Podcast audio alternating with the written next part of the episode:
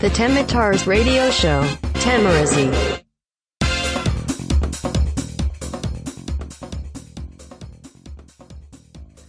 どうも、再生してくれてありがとうございます。よざっちです。さあ、今日は、2019年2月26日火曜日。ただいまの時刻は、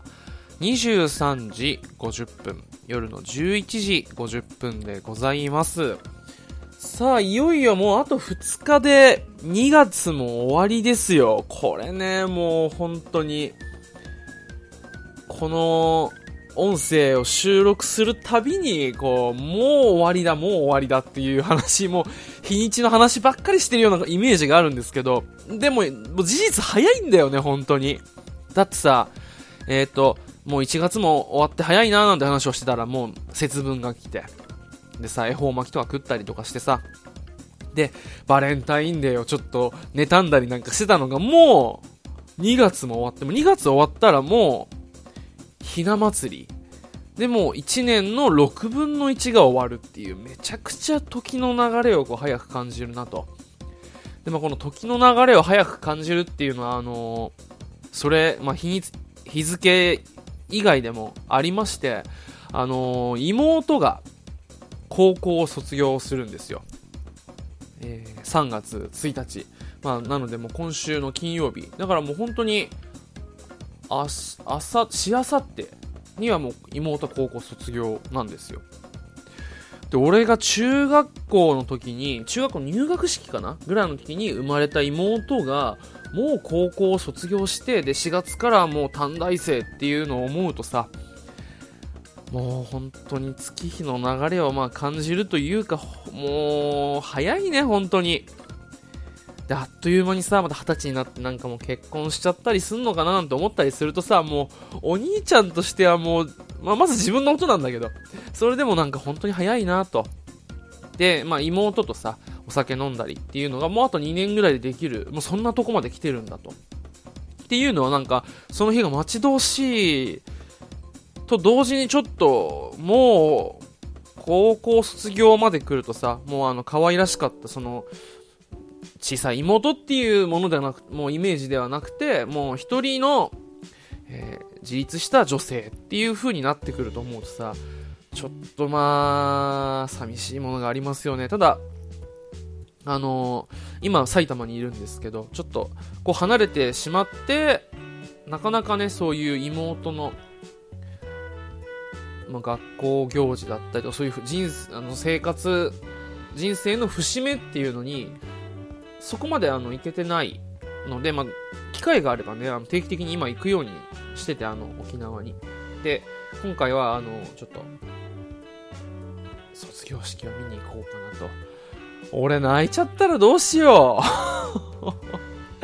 う。もうお父さんより俺お父さんしてるからね、ほんと。あのー、いや、うちの父親もめちゃくちゃいい父親なんですけど、なんかそういう、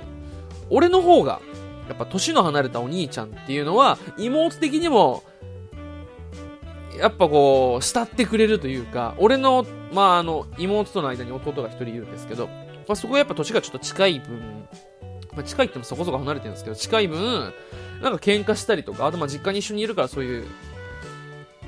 喧嘩をしたりとかね、あとは父親ともあの、もうやっぱ年頃の女の子って喧嘩するじゃないですか。だから喧嘩したりっていう中で、まあちょっと、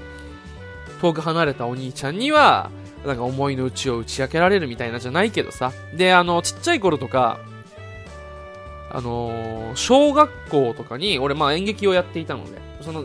妹が行ってる小学校に公園に行ったりとかっていうこともあったりしたんで、まあ、自分で言うのもあれだけど、妹にとってはかっこいいお兄ちゃんで入れられてるのかなと。多分最近はもうね、本当にもう舞台に立つこともなく、えーと、ずるずるとこういう生活をしちゃってるので、まあ本当に良くないなと。で、妹の卒業式に行くまでには痩せると言いながら体重は未だ変わらず。えー前回帰ったのが那覇マラソンの時なんで、その時より体重が4キロぐらい増えちゃってんのかな。年末年始で太った体をちょっと元に戻すことができず、え妹の卒業式を迎えるということで、ちょっとまあ不安ではあるんですが、まあね、えーと、本当に、もう、しっかり、えー門出を祝って、で、まあ、これからまた新しく、生活が始まるので、まあちょっといろいろと話していけたらなと、えー思っております。まあそんなこんなで、えーもう2月も終わってしまうんですが、2月の、まあこのもう終わりそうなこの時にですね、今まで行ってみたかったちょっと念願が一つ叶いましてっていうのも、今日寄席を見に行ったんですよ。まあ、寄席っていうのは落語だったりとか、漫才だったりとか、あとまあ色物と呼ばれる、えー、漫談とか、あとは浪曲とかっていうものを、まあ、見ることができる、まあ、大衆演芸ですよね。で、最近、ずっと興味があり続けて、まあ、ラジオ、まあ、その講談師の神田松之丞っていうすごく面白い人がいてのラジオとかを聞いてハマったりとか。でまた前々からその立川志の輔師匠の、まあ、この新作落語っていうのを聞いて落語ってこんな面白いんだっていうのを感じてからちょこちょこあの YouTube とかねあとまあ YouTube、まあ、よくないけどえー、とあと CD とかっていうのもあったりするんで、まあ、そういうのを借りてあとは最近ありがたいことにそういうクラウドとかさ、ラジコでさ、そういう、まあ、落語家さんがやってるラジオとかもあるのよ。他のね、その、神田松之丞は講談師だけど。っていうのも、まあ、聞いたりしながら、そういう風に落語っていうのにすごく興味があって、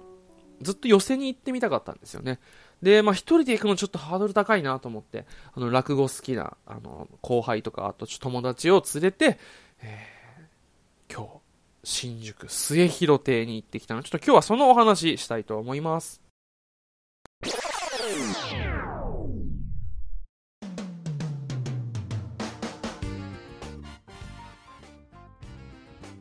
はい、というわけで、まあ、今日新宿末広亭という、まあ、予選、えっ、と、演芸場に行ってきて、寄席を見てきたんですけど、新宿駅の東南口から歩いて7分ぐらいのところかな。映画館なの、バルト、バルト、ナインセブンわかんないけど、まあ、あるじゃない？あの、東南口にでっかい映画館が。あそこら辺の近くにあるんですけど、あんなにこう、ビルが立ち並ぶさ、本当にまあ、大都会じゃないですか、新宿って。田舎者の俺からすると。の中に、なんかこう、路地、ふふっと入っていくとさ、もうほんと昔ながらのこのなんかもう、園芸小屋っていうのがあるわけよ。でも、ブワーっとこう出る人たちのさ、あの、札、名前の札があったりとかして、うおー、すげーと思いながら。で、今日はあの、夜の部、えー5時からのやつで、初めて行ったんだけど、特にその、いつから入っていいよとかってないんだね。もうあの、朝から、まあ、要は夜までやっていて、で、一回買うと、まあ、で、出ることはできないけど、入れ替えっていうのがないんで、ずっと見れると。だから、まあ、あの、見たい人のやつだけこう見に来てもいいし、ずっと、あの、最初から最後まで見てもいいっていう、本当にまあ、贅沢な、あのーエンタメなわけですよ。で、俺はまあ今日あの休みだったし、せっかく来るなら、まあ、あの大人は3000円なんで、3000円払ってまあ全部見ようと思って、5時から9時のその夜の部を全部見てたんですけど、いやー、笑ったね、本当に。面白い。で、あのー前回渋谷落語に行った時は、あの、音を出しちゃいけないっていうのを言ってたの、すごく神経質なお姉さんが、えっ、と、俺の隣のおかきを食べてる人にわざわざ注意しに来たと。だからそんなに繊細で、あのーすごく神経質で気を使わなきゃいけないものなのかなっていうことを、まあちょっと、ドキドキしたんですよ。あの人がイレギュラーなのか、それとも、そういう寄せってそういうものであるのかなと思ってたんですけど、もう本当にまあ自由で、さすがにお酒は飲めないんですけど、飲食自由で、まあ、弁当持ち込んだりとかして、さすがにね、まあとかそういうズルズル音が鳴るものとかは食べてる人はいないけど、それでもこう、食べながら落語を見ることができるっていう。こんな贅沢な時間はないなと。で、あの、まあいろいろ見たんですけど、なんて言うんだろう。で、まあその、すごくその、こちら側の、まあ、自由に見るっていうのが本当に一つの魅力だと思うんですよ。だからこう、ちょっとあの、もうずっとこうやってるんで、まあ、落語もあれば漫才もあったりで、今日で言ったらまあ大神楽、えー、曲芸みたいなもんですかね。あの、番傘でさ、マスを回してる。昔だったらあの、染之助染太郎みたいな人たちいたじゃないですか。ああいうのとかっていうのもやったりしてるんですよ。変わる変わる。たまには技術が入ったりとか、マジックとか入ったりっていう中で、まあ自分のタイミングでこうちょっと抜けて、あのトイレ行ったりとか、なんか買いに行ったりとかっていうことをまあしたりとかして、っていう風にこう自由に見れるっていう、すごくこうまあ、本当に器のでかい演芸で、ただ、そういう風なんだけど、やっぱり面白い人のやつとかってさ、まああの、ちょっとトイレ行こうかなと思うんだけど、こう、ふっと話に引き込まれて、ついつい見ちゃうみたいな。なんだろう、本当にまあ自由な場ですごく、あの、気楽に楽しめるけど、でも、一方で、その、なんだろう、演者からしたらやっぱその、観客を、えー、こちらに振り向かせるためのなんか勝負の場だったりするのかなと思ったりして、で、あの、前回の渋谷落語の時もそうなんですけど、やっぱこう、どうしても面白い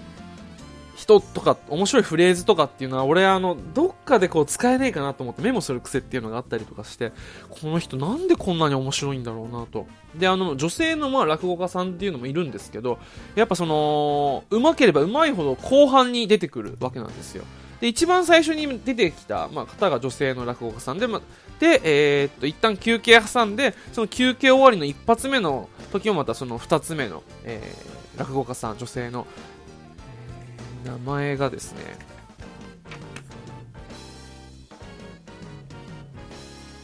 春風亭ピッカリっていう、まあ、女性の方なんですけど、あの、最近、あの、いろいろと、まあ、そういう女優としての活動とか、いろいろメディアにも出てるらしいんで、結構人気の方だと思うんで、多分知ってる人もいるかもしれないですけど、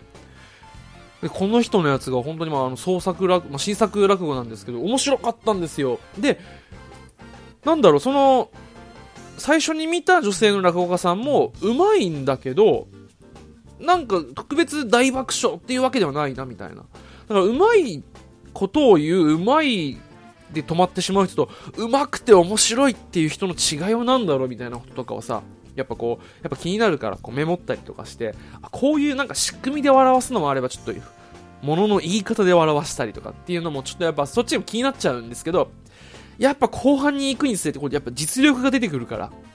すごい人たちがやっぱ出てくるんですよ。バンバンバンバン。でも終始笑いっぱなしで、もやっぱりこうメモを取る手も止まって笑わされるっていうぐらいこう面白い。で、全部見て今4時間あっても、後半結構クタクタだったんですけど、それでもずっと笑ってましたね。めちゃくちゃ面白かったなと。いやー、でさ、まあこれがあのまあ場所によってお酒飲めたりするとか、場所とかもあるらしいんですけど、やっぱこのお酒を飲んで、落語が楽しめたりしたらめちゃくちゃいいよね。だからこういう場がさ、地元の沖縄とかにもあったらこう定期的に、すごく幸せだなと思いながら、までもここでしかなかなかできない体験というか、まあそういう芸能なので、あのー、しばらくここにいる間はちょっとね、落語を楽しんでいきたいなと思うんですけど、ぜひね、行ったことない方は、行ってみてもいいんじゃないかなと。まあ、3000円で本当に大満足っていうぐらい楽しめる。で、あのー、やっぱ、寄せとかそういう演芸場になると、あのー、ご年配の方が多いのかなと思うんです結構ね、あのー、俺で、よりちょっと若いか、俺よりも、まあ、2、3個上ぐらいの、本当に若い層っていうの結構いて、やっぱ落語ブームっていうのは来てるんだなと。で、俺が見たのが5時ぐらいなんですけど、7時ぐらいを過ぎると、だんだんその、なんていうんですか仕事終わりのあの、サラリーマンみたいな人たちも結構来て、あ、こういう人たちにもやっぱこう愛されるこのこういう場っていいなと思いながらなんかそういう場の一体感ともうここに行ったらいつも面白いことやってて笑わせてくれるっていうそういう寄せっていいよね。だから本当になんかこう新宿とかさあと上野とか池袋とかっていうところらへんの近い人はいいなと。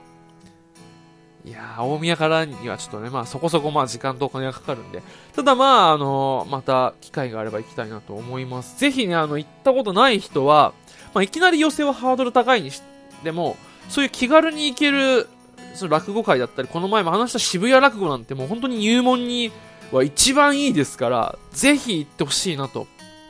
だから落語聞いてんだよねって言ったら、やっぱ友達に、あ、文化的だね、みたいな、こういう感じで、ちょっとあのー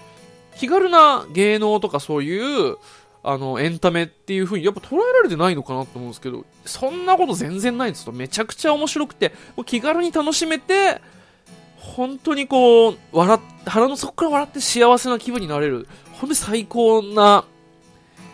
芸能なので、ぜひ、ま、今、イダテンとかさ、そういうなんかもう漫画とか、あとはラジオとか、そういうテレビ番組とかでブームになってきてる流れなんで、ぜひ、触れてほしいなと思います。というわけで今日は新宿末広亭で体験して予選の話をさせていただきました。というわけで最後までお聴きくださいましてありがとうございました。野ざっちでした。それではまた。